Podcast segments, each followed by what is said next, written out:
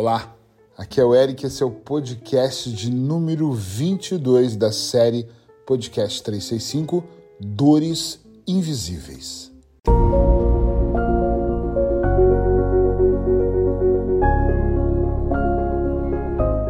Se tem um tema que eu gosto é esse.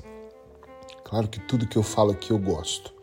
Mas tem coisas que eu gosto muito, muito, muito, e esse é um dos temas que eu gosto muito porque durante toda a minha carreira em consultório como hipnoterapeuta, eu já recebi milhares de pessoas, diria milhares, centenas, milhares, que têm dores invisíveis. Às vezes traz uma queixa pontual, mas ali atrás tem dores invisíveis e tem pessoas que falam, não sei o que está acontecendo. E eu uh, rotulo, nome é estranho, né? Como uma dor invisível. Eric, o que é uma dor invisível? É aquele sofrimento que parece que não tem justificativa.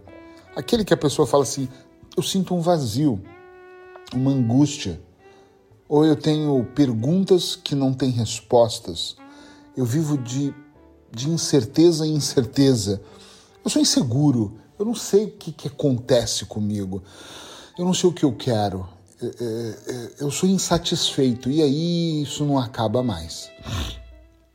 E uma coisa não é só ser insatisfeito, tá? Por favor, atenção. É, tem uma dor, dói, parece que dói fisicamente aquilo que acontece com você. É muito importante nós observarmos essas dores invisíveis porque o nosso dia a dia, a agitação, a correria, os compromissos, desencontros, desinformações, uh, o mundo distraído que está de propósito para nos distrair, feito de propósito, faz com que a gente olhe para a vida, presta atenção, e vá vivendo e nós nos acostumamos. Inúmeras pessoas que eu atendo estão acostumadas a conviver com a ansiedade, com a depressão, com o estresse, com a falta, com a escassez, com umas perturbações. Olha que louco isso. Sim ou não? É louco. As pessoas estão, ah, até agora eu consegui, continuo com aquilo. Muitas pessoas vivem com dores invisíveis e não sabem dizer porquê. É claro que quando vem para o consultório, eu não estou dizendo isso para você vir para o consultório. Se vier, vai ser bem-vindo online ou presencial.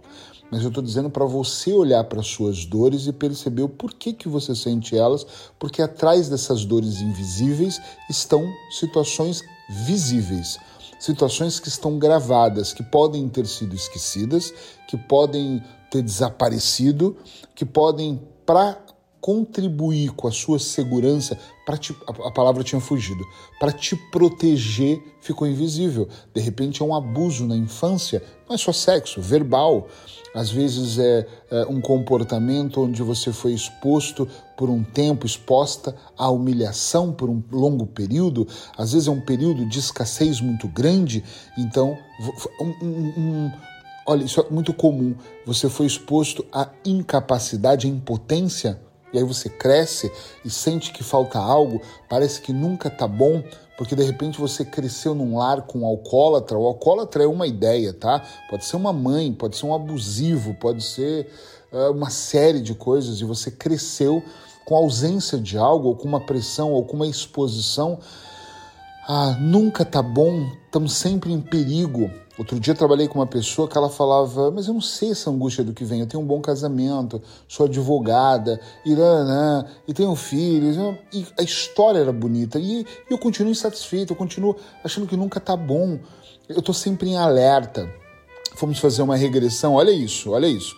Fizemos uma regressão Uh, não, lembro o número de sessões, ela fez um tratamento mais longo, mas na terceira ou na quarta eu entendi, fez todo sentido para ela, e tudo são interpretações. Uh, e ela vivia num ambiente onde a exposição maior era sempre alerta ao perigo, não sabe se come hoje, se não come amanhã, não sabe se é espancado hoje ou se é espancado amanhã, não sabe se vai para a escola ou não vai, não sabe se vai ser bulinada ou não.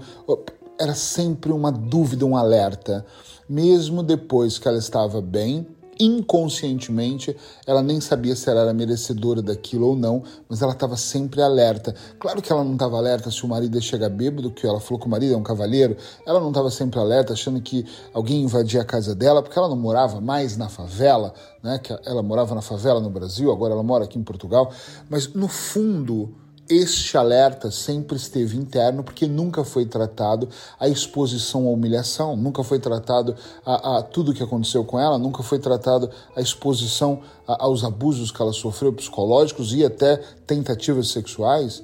Nunca nada foi tratado. Então, ela está num outro patamar, ela está em outro ambiente. O externo é bonito. A frase que eu e ela usamos Uh, e veio dela, isso que foi muito legal, foi agora eu entendo, porque eu me olho no espelho e me vejo bonito, eu me olho no espelho e me vejo bem, eu olho para minha família e vejo contentamento. Não sou rica, mas eu tenho uma vida muito boa, mas internamente eu não trabalhei, eu trabalhei o externo, eu fiz uma plástica, eu cuidei do cabelo, eu uso um aplique, eu ponho maquiagem, eu tenho um bom carro, minhas unhas estão sempre bem feitas, ela me contando, tá gente?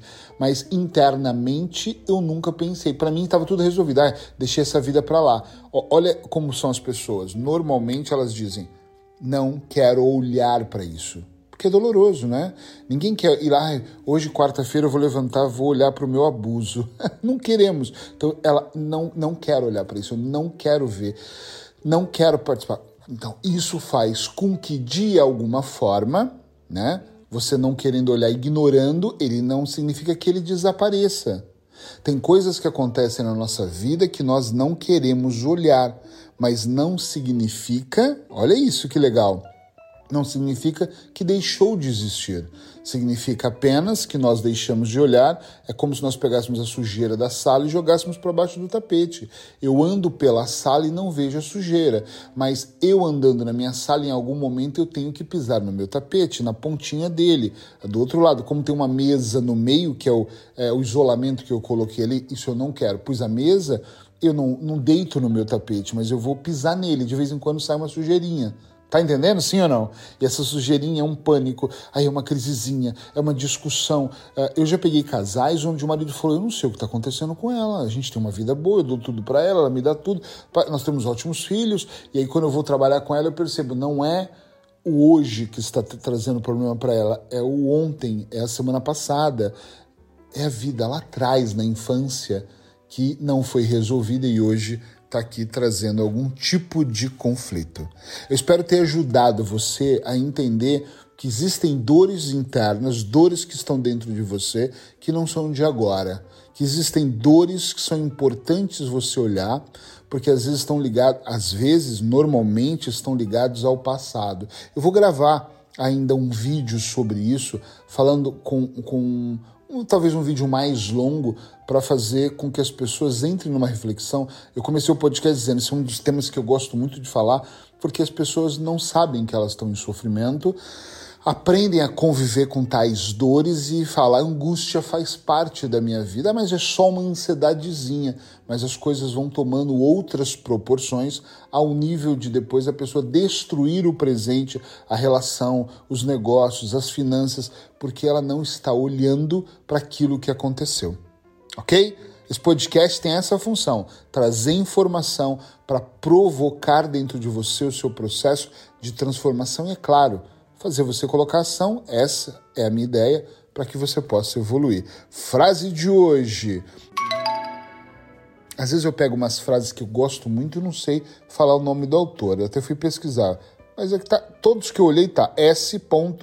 Secato. É isso aí. É possível inspirar tanto a coragem quanto o medo.